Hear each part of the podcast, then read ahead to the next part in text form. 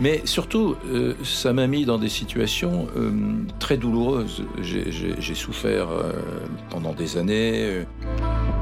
Quand il y a une erreur, on, on recommence. Et on se pose, et il n'y a pas de jugement, il n'y a pas de pression.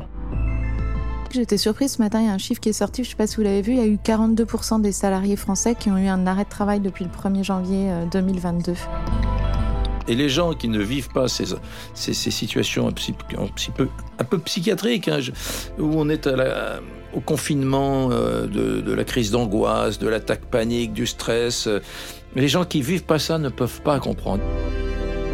Donc il est normal d'avoir des micro-réveils et il n'est pas délétère à partir du moment où on se rendort derrière et surtout à partir du moment où vous n'êtes pas fatigué le lendemain.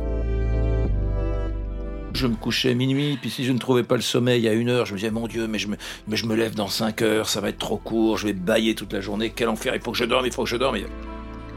La vie de stressé, c'est une vie de souffrance.